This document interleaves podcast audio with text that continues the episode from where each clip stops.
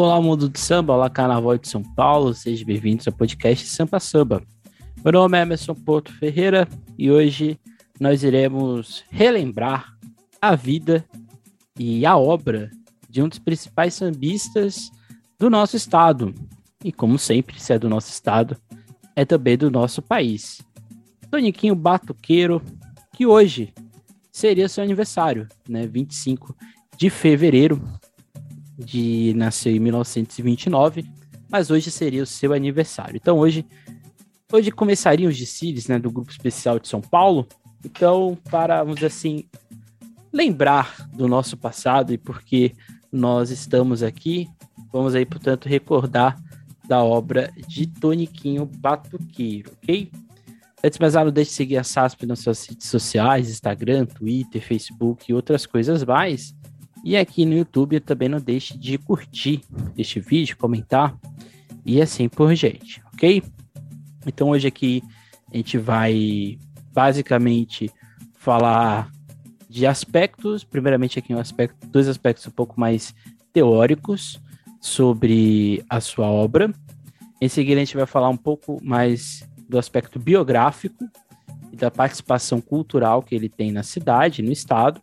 E por fim, aí sim, já no final, a gente vai lembrar de um, tal, um, um não, né? O seu único álbum gravado, é, intitulado Toniquinho Batuqueiro, lançado em 2009, dois anos antes do seu falecimento, inclusive. Então vamos lá para nosso episódio de hoje, né? Eles passaram de, é, não esqueçam, fica aqui o convite novamente para Acadêmicos do Samba. Caso você pesquise Canal de São Paulo, não deixe de contribuir com a sua participação no nosso podcast. Então vamos lá, né? É, acho que dois pontos iniciais são importantes para a gente tentar entender a participação de Toniquinho Batuqueiro dentro do Carnaval de São Paulo. Primeiro, no Carnaval não, não só do Carnaval, mas do samba paulista. O primeiro deles passa pela ideia de interioridade em metrópole e de como isso moldou a cultura negra é, em São Paulo, né? O que que isso tem a ver, né? Ou o que que isso é, pode contribuir aqui para este episódio, né? Eu vou aqui citar um trecho do próprio Toniquinho Batuqueiro na, na pesquisa do Lucas Marquezin, intitulado Um Sambas nas Quebradas do Mundaréu, em que ele vai analisar o, o álbum em si do Plínio Marcos, que é, a gente já viu aqui, inclusive, em um dos nossos episódios. E ele diz lá, né? É, a avenida de hoje, todo mundo ali via sentado a perna. Vai para lá, não sabia que você não morava ali. Tá andando a pé é porque tá duro. Então, não tinha esse negócio de quando você vem vindo de lá para cá, ou vai indo daqui para lá de bonde, né? E se você tá andando a pé, a pé os caras sabem que você tá duro. Eles ficam te gozando e aí é gozação. Eu então cortava caminho pela rua Cruzeiro, Anhanguera, Cruzeiro, cortava o Largo da Banana, saía na Avenida Pacaembu, quando tinha fome também descia no Lago da Banana. Era muita banana ali, era estação. Estação Sorocabana, onde descarregava mercadoria que revendia batata, banana, laranja, arroz, feijão, descarregava tudo ali. O Lago da Banana tinha esse samba, né? Os compositores se reuniam, cada um tirava um verso, quer dizer, tirava um samba. Esse samba é de fulano, esse é de ciclano e aquele é de Beltrano e assim por diante. Por que eu li esse trecho aqui, né?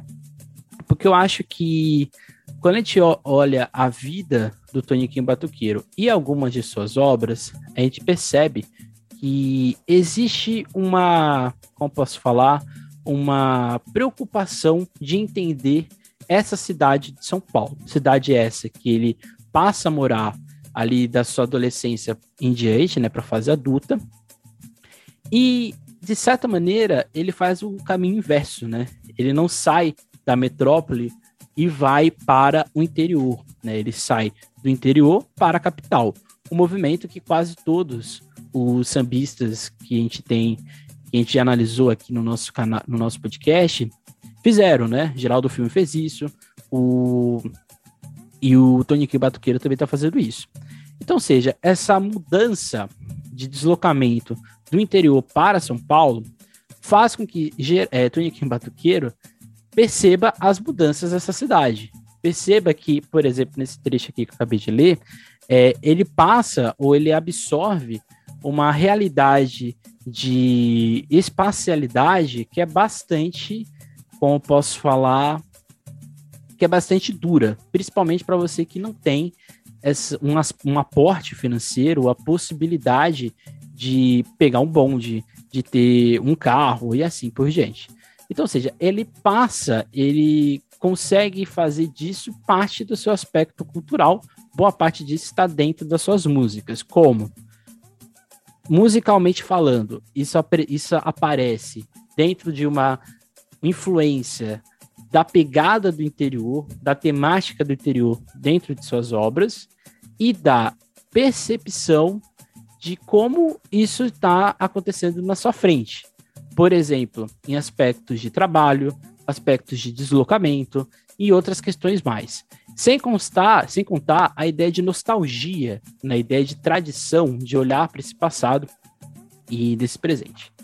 E aqui citando a pesquisa da Lígia Nassif, intitulada Memória do Samba na Capital do Trabalho, ela diz o seguinte: Toniquim Batuqueira testemunha desse processo de transferência dos moradores para bairros mais afastados do centro, mesmo que não atribua diretamente essas formações dos espaços do samba à reorganização do espaço urbano de São Paulo. Como faz Fernando Penteado, o fato da escola de samba Unidos do Peruche ter sido fundada por seu calão, em meados dos anos 50, com auxílio de Toniquinho, é episódio significativo da transferência do samba para os bairros mais afastados, onde migraram os moradores do antigo centro.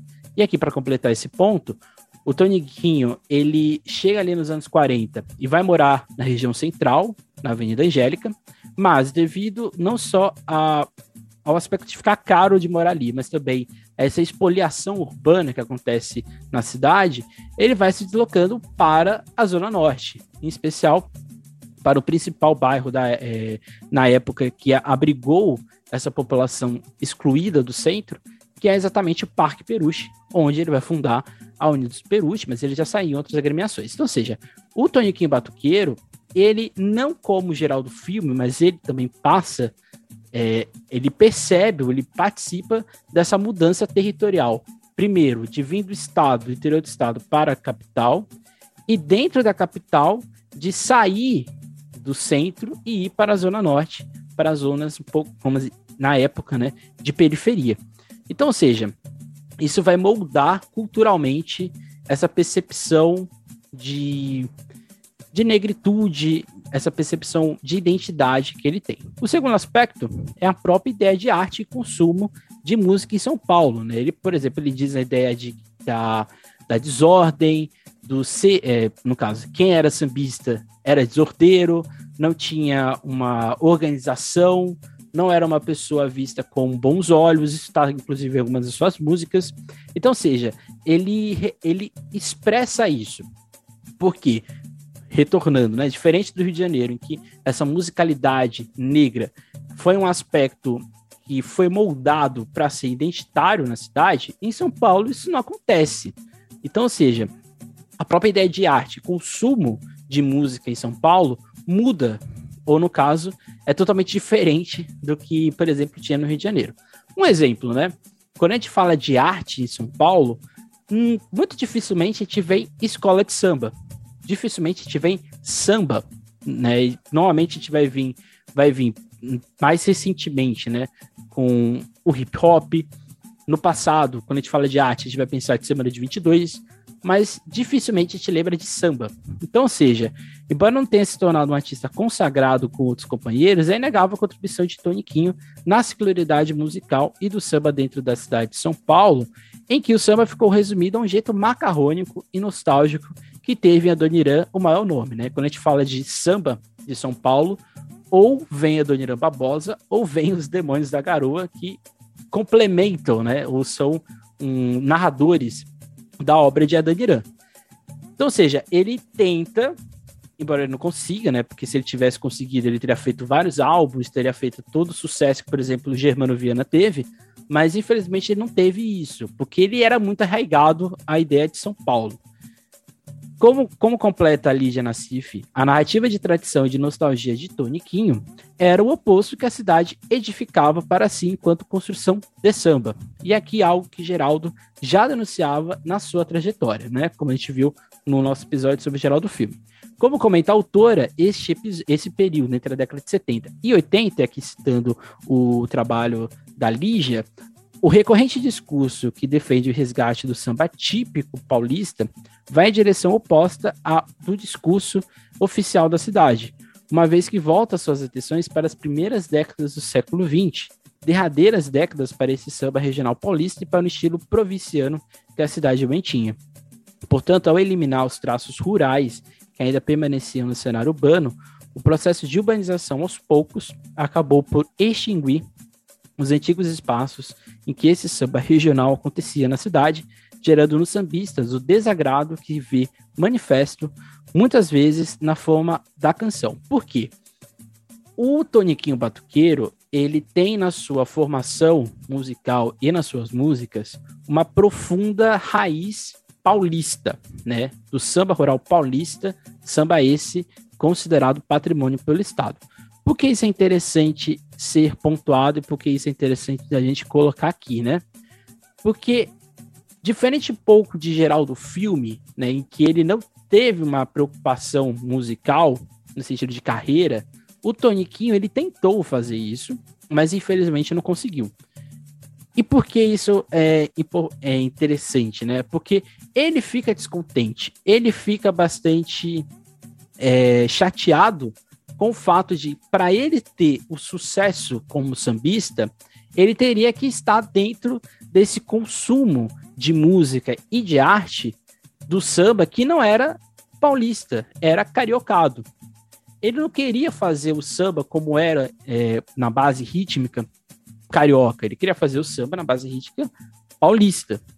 Ele não queria fazer também aquele samba macarrônico, esse samba na nostalgia da Dona Barbosa. Ele queria fazer o samba rural.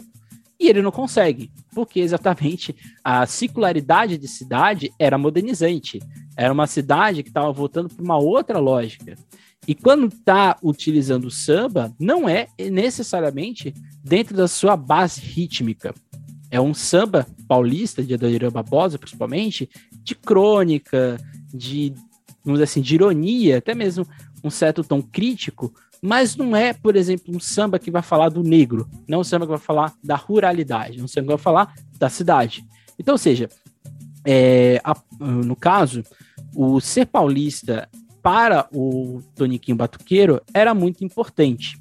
Então tinha, no caso, no caso dele, né, é, esses dois pontos eu acho que são interessantes a gente pontuar aqui logo de início, para a gente entender o, como a gente ouve as músicas de Toniquinho, para a gente entender isso um pouco melhor porque ele absorve essa ideia de metrópole, interioridade de São Paulo, do estado e da cidade, das mudanças que ocorrem, e ele se vê refém da ideia de musicalidade que o samba deveria ser, mas que ele não queria fazer, ou ele não via isso como um, a coisa mais interessante a ser feita. Então, uma pequena biografia de quem é Toniquinho Batuqueiro. Ele nasce em Piracicaba no dia 25 de fevereiro de 1929. O seu nome de batismo é Antônio Messias Campos. E, no caso, vai ganhar esse apelido, né, Toniquinho Batuqueiro, aqui em São Paulo, né? Ele tinha um irmão chamado Antônio, que vai ter um outro apelido, mas ele vai ter o apelido Toniquinho, porque ele era mais novo. E quando ele vem em São Paulo, ele vai ganhar o apelido de Batuqueiro, porque quando ele engraxava né, os sapatos, ele tocava ali, né? Fazia batuque. Então, assim, ele ganhou esse, esse hit, esse apelido, por ser um exímio batuqueiro, né? Que vem de família, inclusive. É, no caso de família, ele absorve, né? Na sua formação pessoal e de ancestralidade, e o manejo do tambu e do cururu, instrumentos comuns dentro do samba e da macumba do interior de São Paulo, né? Macumba aqui, o ritmo musical. Talento esse herdado de seu avô, em outras palavras, Tony Kim sempre teve em sua formação a lógica de comunidade e de cultura e religiosidade afro-brasileira. Isso aqui é importante porque a primeira contribuição artística que vai ser Balbina de Ansan, ele é, é, é, é nítido que ele tinha isso na sua formação enquanto pessoa, enquanto músico. Então, ou seja, a gente pode perceber aqui que é uma pessoa que nasce ali no final dos anos 20, já no início dos anos 30, ou seja, quase nos anos 30, é uma pessoa que nasce nessa lógica de uma de uma população que ainda tinha o ritmo do samba muito forte. Piracicaba não era uma cidade tão é, desenvolvida no aspecto de grandes construções, de grandes políticas públicas para a população negra. Então, ou seja, ele não teve uma vida tão simples, tão fácil, né? Após o falecimento da mãe, ele vai para São Paulo, onde vai exercer a profissão de engraxate, ali na Praça da Sé, e depois ele vai virar eletricista e educador da FEBEM de percussão, onde inclusive vai ter uma bateria dentro da instituição.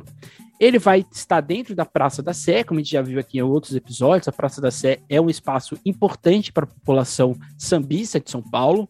É ali, na circularidade das pessoas que passam pelo centro, em que ele vai ter contato com outras pessoas, outros batuqueiros, né? Outros engraxates, que é inclusive é, inclusive, tem uma, uma pesquisa que eu não coloquei aqui o, no, o título, mas tem uma pesquisa que fala só sobre os engraxates, né? Os sambistas engraxates de São Paulo. Inclusive, é, um deles é o Toniquinho Batuqueiro, se eu não me engano, é, a, é o trabalho. Não, não é esse, não. Eu não coloquei aqui.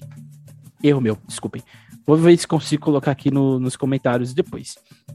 Então, ou seja, ele vai estar tá ali na Sé, ele vai, inclusive, perceber todas as mudanças que ocorrem nessa região, e é nesse contato, é nessa proximidade que ele vai trazer toda a herança cultural que ele tinha de Piracicaba, trazendo para São Paulo. Aí sim, nos anos 50. Ele já vai estar tá dentro de escolas de samba, primeira delas Rosas Negras, depois ele vai fundar o Peruche e vai ter circularidades de outras escolas, como Vila Maria, Rosas de Ouro e Império do Cambuci. Então, ou seja, ele não era uma pessoa que estava alheia ao que estava acontecendo. Por isso que eu falo, é importante a gente olhar Tonico Batuqueiro dentro da lógica de consumo de arte e de música, e do que ele queria produzir e das mudanças de, da cidade de São Paulo, né? Porque toda vez que escola de, uma escola de samba que nasce é uma mudança dentro do que é a cidade. É uma alteração cultural, uma alteração espacial que ocorre em São Paulo. E ele está vivendo esse surgimento dessas escolas de samba que tem o seu boom ali, né, nos anos 50, anos 60 e anos 70. Então, ou seja, ele participa disso, ele vivencia isso. Só que, infelizmente, aqui já é uma crítica que eu já faço, eu acho que nós, enquanto pessoas que consomem carnaval, consomem samba, pouco falamos de Toniquinho Batuqueiro. Acho que a gente poderia falar mais. Com certeza ele não tem toda a vastidão, toda a monumentalidade de obras que tem a Dona Irã Barbosa, que tem outros sambistas famosos de São Paulo, mas a contribuição e a representatividade de Toniquinho Batuqueiro me espanta, por exemplo, nunca ter sido pensado para ser enredo de uma escola de samba, né? Então, isso, é, isso para mim é muito estranho, né? Na Rosa de Ouro, ele vai ter um marco importante, porque ele vai participar do primeiro samba da escola, samba esse que falava da Brasilândia, mas o primeiro samba enredo de fato que ele vai fazer é o Brasil de ontem, Brasil de hoje, que vai ser o mais famoso, né? Aí na década de 70 é que ele vai conhecer Plínio Marcos, né? Ele vai conhecer Plínio Marcos em 1971 para ele participar da, do álbum, né, da peça Balbina de Ansan. Peça essa, né, que conjunto com outros companheiros queriam versar sobre uma adaptação da obra de Shakespeare em que dois terreiros inimigos, é uma coisa até é, curiosa de, de, perceber, né? Dois terreiros inimigos iriam é, se enfrentar, né? E, e, a partir desse sentido iria fazer uma contra, iria ali no caso viver um amor impo, impossível, né? Entre uma pessoa de um terreiro e da outra e assim por diante. E a pessoa intitulada é exatamente Balbina de Ansan.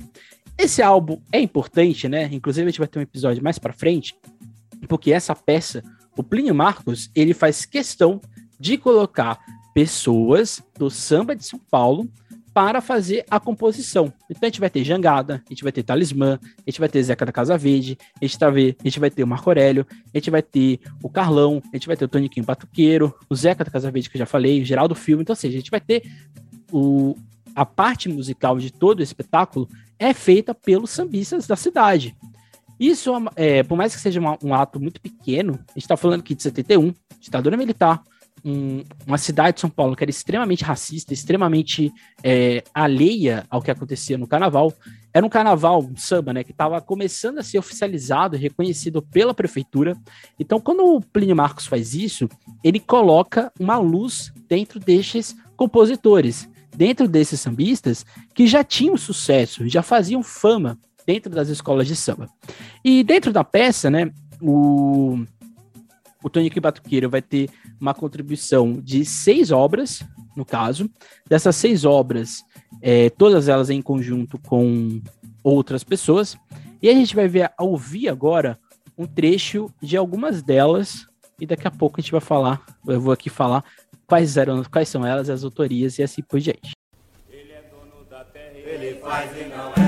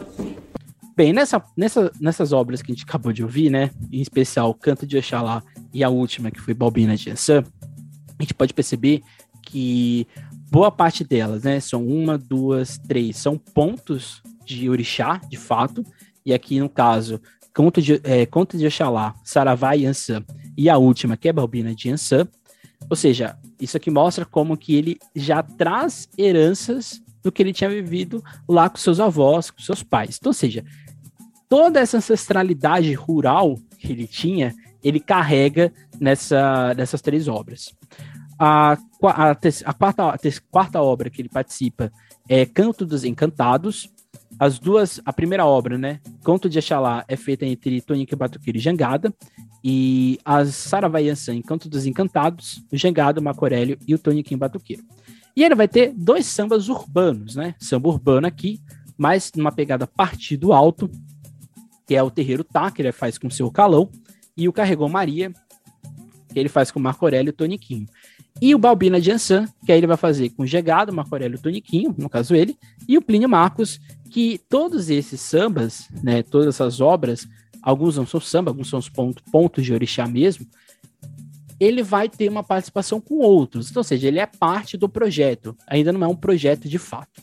Em 74, como a gente já viu num dos nossos episódios, ele vai participar do, do, do álbum Plínio Marcos em prosa e verso, é, que apresenta, né, Zeca da Casa Verde, Geraldo Filme, Tonico em Batuqueiro, e que a gente já viu, né, a gente já fez uma, uma observação, uma reflexão daquele álbum, que está no nosso episódio 70, se você está ouvindo na plataforma de áudio, e no 34, episódio 34, se você está aqui no YouTube da SASP, né? Então, essa primeira fase, é, e eu diria até que boa parte da composição do Toniquim Batuqueira é premiada pelo que Maria José de Oliveira Navarro, em um samba paulista e sua relação com a identidade nacional, denomina de a diáspora interna, na configuração de uma inserção desses agentes do samba rural que vão se inserindo dentro da malha de ação que é a cidade de São Paulo.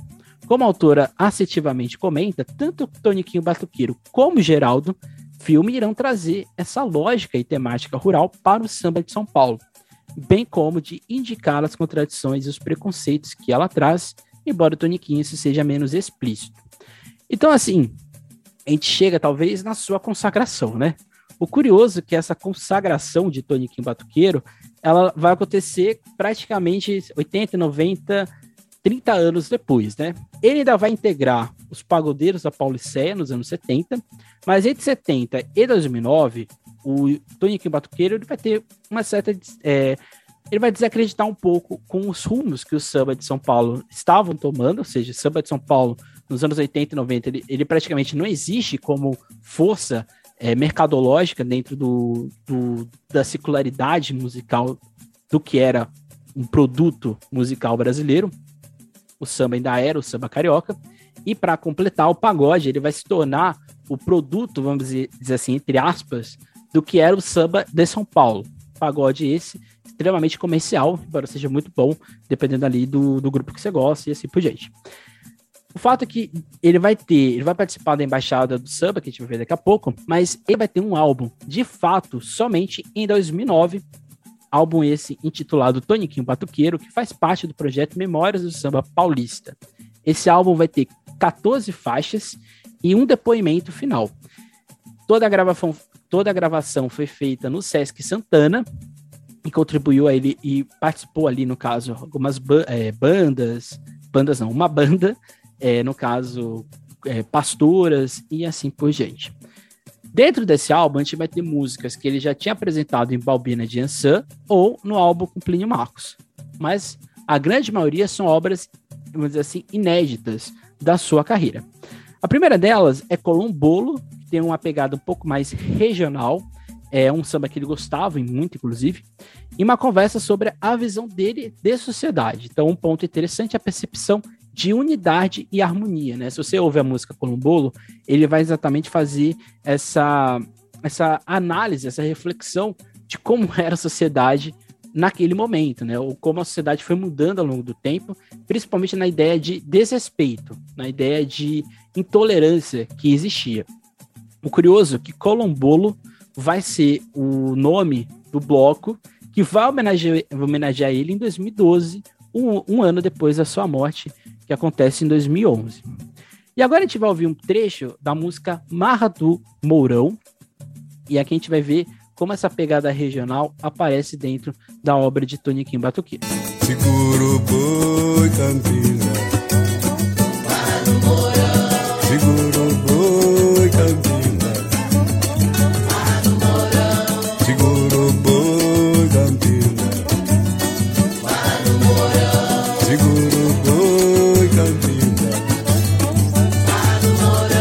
Como a gente pode ver nesse trecho, é, esse samba, ele fala da lenda do boi bumbá. É um samba simples, é um samba que não tem grandes preocupações de letra, de extensão de letra, assim por diante, mas é um samba de pergunta e resposta, ou seja, de repetição, muito típico do samba rural paulista, né? Esse samba que a gente já viu, inclusive, em outros episódios.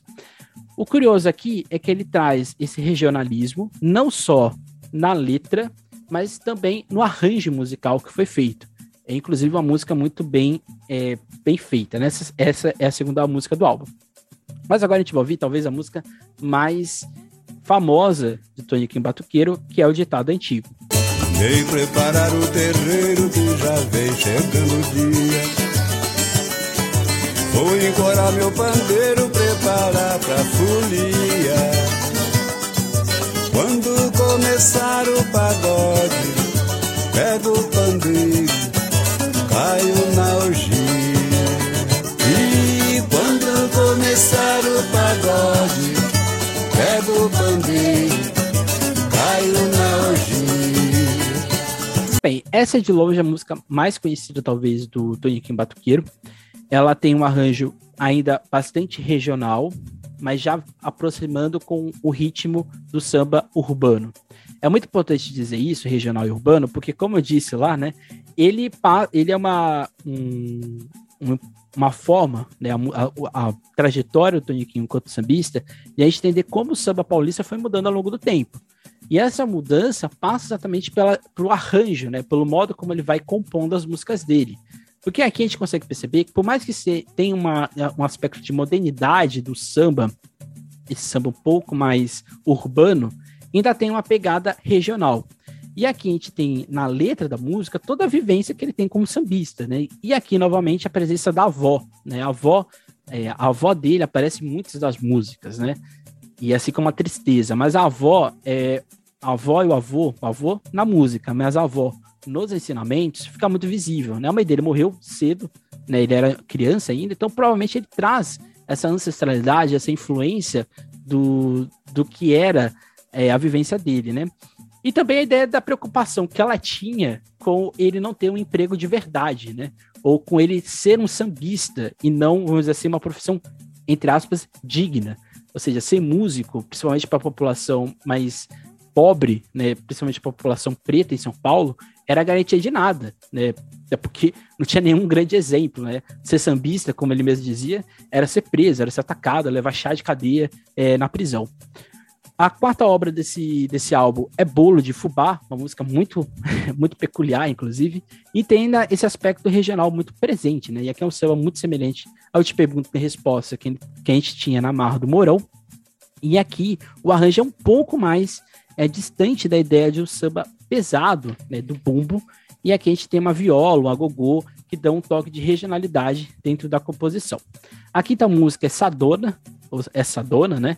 E aqui a gente já tem, a gente sai do regional e, entra, e a gente entra de vez numa pegada um pouco mais urbana, até mesmo de partido alto das músicas, dessas das músicas que a gente vai ver agora do álbum dele. E nesse sentido, né, aqui a gente vai ter uma composição que está inspirado na ideia de pergunta e resposta, então, seja, é, um, é uma música de um samba um pouco mais urbano, mas com uma letra totalmente rural.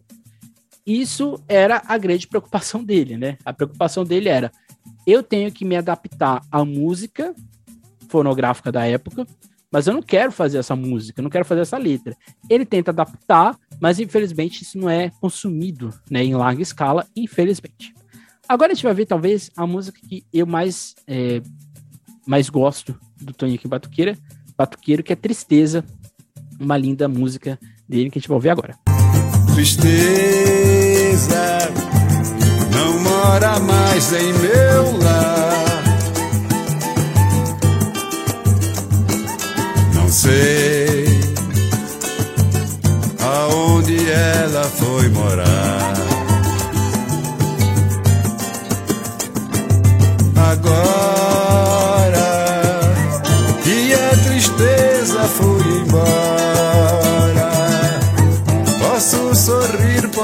cantar e nunca mais chorar. Bem, aqui a tristeza, né? Essa música é linda. Essa música é linda.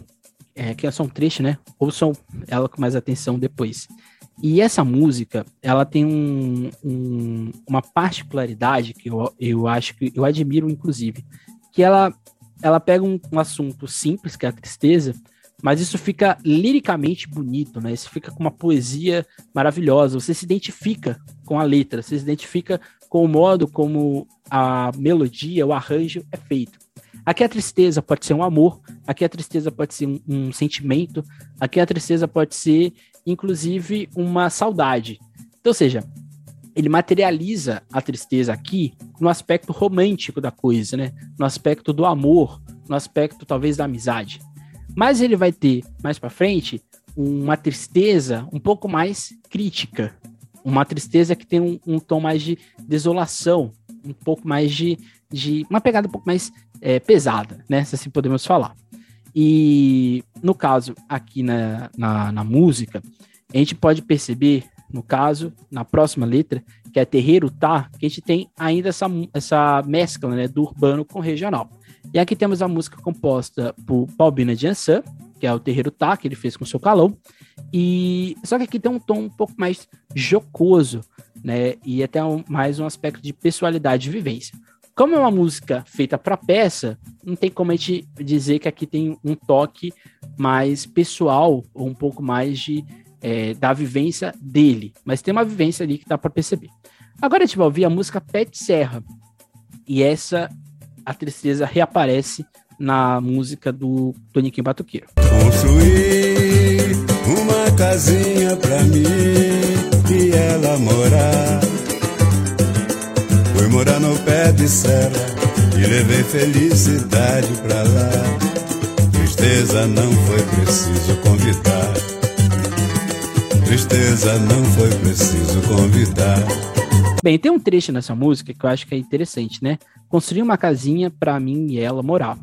Fui morar no pé de serra e levei felicidade para lá. Tristeza não foi, preciso convidar. Aqui é exatamente a moradia. Aqui a gente pode perceber que talvez ele está trazendo para a música, né, pé de serra, essa lógica da mudança habitacional em São Paulo. Quando ele fala que ele vai construir um pé de serra para ele, para ela, né, ou seja, para a amada dele, longe da tristeza, seja, longe dessa turbulência, ele tá dando um recado, ele tá dando uma, uma atenção a um aspecto de, de pessoal mesmo, né? Então, seja, o interessante é que ele aborda o deslocamento, algo que o próprio passou quando vai para fora do centro. E podemos postular que seja algo pessoal. E como a tristeza aqui, ela aparece, só que ele tenta afastar ela, né? Na visão dele aqui, né? Ele está dentro de uma casa com a amada dele, longe dessa loucura que era a cidade de São Paulo, é a possibilidade de ele se afastar da, da, tristeza. Porém, ao longo da música, a gente vai percebendo que a tristeza ainda está permeando. A tristeza ainda pode voltar, ainda pode estar ali presente. Em seguida, a gente vai ter a música Quem Vê, que é uma marchinha, é, que, é, que, aqui tem uma, uma letra né, de uma mulher que ela, quando ela era criança, era formosa, né, participava ali, todos admiravam, mas quando ela cresce, aí a gente não dá para entender se é uma, um tom mais de ironia ou um tom mais de percepção do que ele estava vivendo. E essa mulher ela começa a ser falada, né, por querer buscar algo novo, por querer é, estar fora, talvez, da, real, da realidade do, do que as pessoas imaginavam quando ela era criança. Então, essa música, né, o Quem Vê, que é essa machinha, ela é bem interessante, mas fica aí o, o modo como você absorve a mensagem. Eu absorvo nesse sentido. É, ele percebendo essa mulher no caso, talvez seja alguém que ele tenha visto, que as pessoas julgavam que ela seria ou teria que ser de uma forma, mas ela foi para um outro caminho, para uma outra realidade. Esse aqui a gente vai ter uma outra, é, um outro samba, mais uma pegada urbana, que é o saco vazio. E aqui nesse samba ele vai ter uma ideia de contestação, entre aspas, do trabalho, né? A ideia de que não dá para trabalhar, não dá para viver, não dá para ser uma pessoa em sociedade se você está com o saco vazio. Saco vazio é fome. Saco vazio é você trabalhar e não ter hora para comer, ou você trabalhar e não ter a farinha ali para para te alimentar pro, pro resto do dia ou pro, pro depois do seu trabalho. E aqui a gente tem um trecho que aparece é, na música Bolo de Fubá, que é Se Falta Farinha, ela vai buscar, que ele traz, né? Tava lá na, na música Bolo de Fubá, e que ele traz aqui de volta na música Saco Vazio. E aqui a gente vai ter a participação do Caçula, né, sambista, pesquisador do Carnaval de São Paulo. Em seguida a gente vai ter a música Carnaval Colorido, que é uma outra machinha, que ele vai falar de um amor nostálgico de um carnaval de anteriormente, e aqui esse carnaval colorido, ele vai ficando cinza ao longo do tempo. A gente vai ter a música Saudade do Bonde, em que ele vai falar é, da saudade, da euforia do bonde. Essa seria a melhor a melhor descrição. E aqui ele vai falar do movimento do samba, do cobrador, da zoação que ele recebia, que inclusive a gente viu lá no início do nosso programa. Em seguida, a gente vai ter a última música, de fato, dele, que é a Pontinha, que é uma música que tem a, o mote da música é uma troca de um delegado e de como os bandidos iriam se dar mal por mexer com ele, né? No caso, os bandidos queriam mexer no terreiro de Xangô, ou seja, a justiça iria aparecer lá e a justiça seria exatamente o, o delegado novo que estava surgindo ali. E por fim, a gente vai ter um popurri de sambas, né? Da Rosa de Ouro e do Peruche. No caso aqui, sambas de quadra, em que primeiro ele apresenta uma obra do Peruche e em seguida uma obra do Rosa de Ouro. Esse álbum do Toniquinho Batuqueiro, a gente pode intitular ele como álbum de é, memória e vida dele. Aqui era ele talvez sabia que seria o último álbum dele. Esse álbum, ele não tem uma gravadora, ele é álbum independente, tem no Spotify, inclusive. Vou deixar aqui o link para vocês ouvirem. Mas o interessante é que quando a gente ouve esse, álbum, a gente percebe que, assim como o álbum é, solo, o primeiro álbum solo do Geraldo Filme, os dois têm essa, parte, essa semelhança, né? Os dois não conseguiram ter carreira musical ao ponto de eles serem famosos nacionalmente, até, e diria até que estadual, inclusive na cidade, eles são famosos, claro, mas não são como deveriam ser. E eu então enxergo o álbum Toniquinho Batuqueiro como um álbum de apresentação de quem é musicalmente Toniquinho Batuqueiro. Então aqui a gente vai ter uma forte pegada rural, a gente vai ter a visão dele de marchinha, a visão dele de sociedade. Isso tudo tá aparecendo não na intensidade crítica do geral do filme, né? até porque o geral do filme ele participava, ele era ativo politicamente dentro do movimento negro. Mas em Toniquinho Batuqueiro, a gente percebe que tem uma forte. Todas as músicas, inclusive, com exceção do Popurri, todas elas praticamente têm uma, uma, uma forte presença, uma presença, uma forte participação exatamente da ruralidade. Por isso que o Toniquinho Batuqueiro ele é conhecido como o pai do samba rural, porque ele, além de ele defender essa musicalidade até o fim da sua vida, isso foi parte integrante de quem era ele. Em seguida a gente vai ter nos depoimentos e que a gente vai, é, ele vai falar exatamente da desordem e da relação policial, dessa domesticação do samba para ser branco. Isso aqui é, é bastante é, interessante no que ele fala, porque na visão do Toniquinho, o samba paulista ele teve que mudando não só porque ele era atacado, mas ele teve que mudar para ser aceito. Né? Ele, ele teve que ser branco, ele teve que ficar um pouco mais, é, vamos dizer assim, é branco, alvejado, para ele ser aceito dentro da sociedade. Isso daqui é a visão dele dentro desse depoimento. Em seguida, ele fala exatamente da disputa de samba, né? Como não existia disputa de samba na época dele, e que era comum, por exemplo, um bar ou até mesmo um, uma escola de samba, no caso que queria o samba, fazer um improviso ali, né? Um concurso ali meio que feito na hora, com alguns dias de antecedência. Então, ou seja, não era nada megalomaníaco, né? Como tinha hoje. E ele, inclusive, faz essa crítica, né? Que hoje, para fazer samba, é uma coisa quase que impossível financeiramente. Em seguida, ele vai chamar a atenção é, do público para a organização do carnaval, que na época, né, até a oficialização, até um pouco antes, da, um pouco depois da oficialização, não tinha mais do que 500, 400 pessoas participando.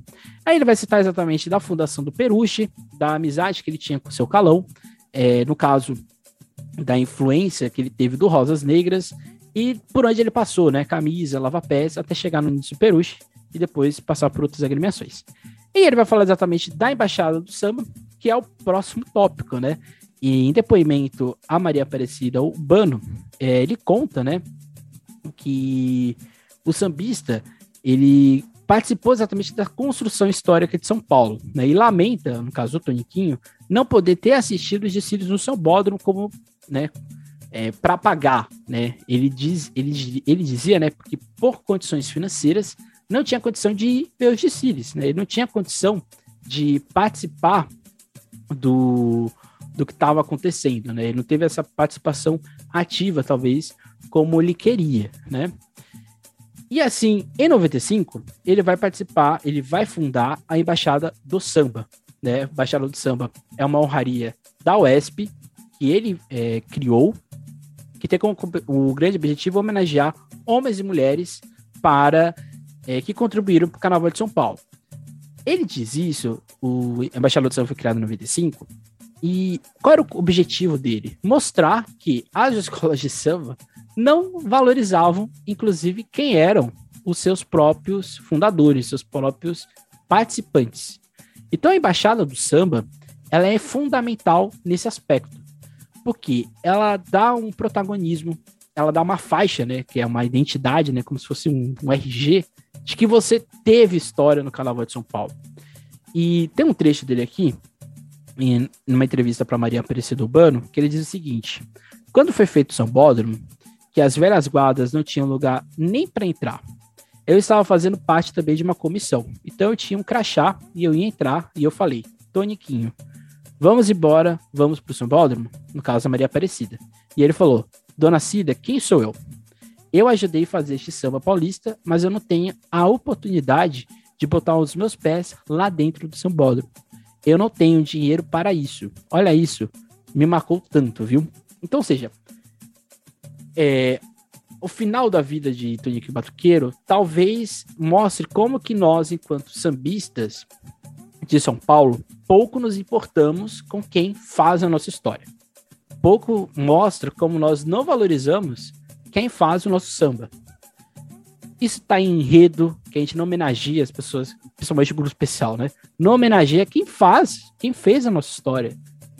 Não, não tem uma preocupação nas escolas de documentação, de entrevistas, de buscar recortes de jornal e outras coisas mais sobre essas pessoas. É um absurdo isso acontecer. É um absurdo que é, uma pessoa tão importante culturalmente para o samba rural paulista, embora não tenha uma contribuição tão grande nas escolas de samba, mas uma contribuição tão importante para a nossa história, é estranho que a gente não consiga ter o, o Tony o Batuqueiro, como uma pessoa conhecida como ele deveria ser conhecido. Conhecida na importância que ele deveria ter. Tony o Batuqueiro, vai morrer no dia 20, 23 de novembro de 2011, é vítima de, de é, complicações é, de saúde. Mas eu cito aqui uma frase que ele disse né, em uma das entrevistas que ele deu é, no documentário é, sobre a vida dele. Lutar mesmo na derrota. Acho que esse é o lema que a gente, eu deixo aqui para vocês nesse dia que era o Patente City. Espero que vocês tenham, quem não tenha conhecido o Toiki Batuqueiro, tenha curiosidade de ver suas músicas. Vou deixar aqui o link do álbum dele que tem no Spotify, do álbum Balbina de Ansan, do álbum do Plínio Marcos, que eu acho que vocês já, devem ter ouvido. Mas eu vou deixar aqui para vocês todos os links, para vocês conhecerem Toniquinho Batuqueiro, para vocês conhecerem a história desse homem que lutou mesmo sabendo que poderia vir a derrota ou que isso não desse certo. Então, meus agradecimentos, meu feliz aniversário a Toniquinho Batuqueiro, porque hoje seria o aniversário dele, por mais que ele não esteja vivo, a sua história, a sua lembrança, a sua memória, para nós que faz, estamos no carnaval, isso é essencial permanecer. Lembrar as pessoas que fizeram nossa história é fazer com que elas sejam vivas para o resto da eternidade para essas nossas vidas, né? Então é isso, né? Não deixe de ouvir a SASP, de seguir a SASP nas suas redes sociais. Semana que vem a gente volta com outro episódio é, desse, desse início de nossa temporada. E aí, em seguida, a gente vai se direcionar exclusivamente para os enredos que a gente vai ter em 2022. Como eu disse, não deixe de seguir a SASP nas suas redes sociais, Instagram, Twitter, Facebook. E não deixe aqui de curtir, comentar esse vídeo e assim por diante. Até mais, até uma próxima. Nunca esqueça e nunca deixe de sambar.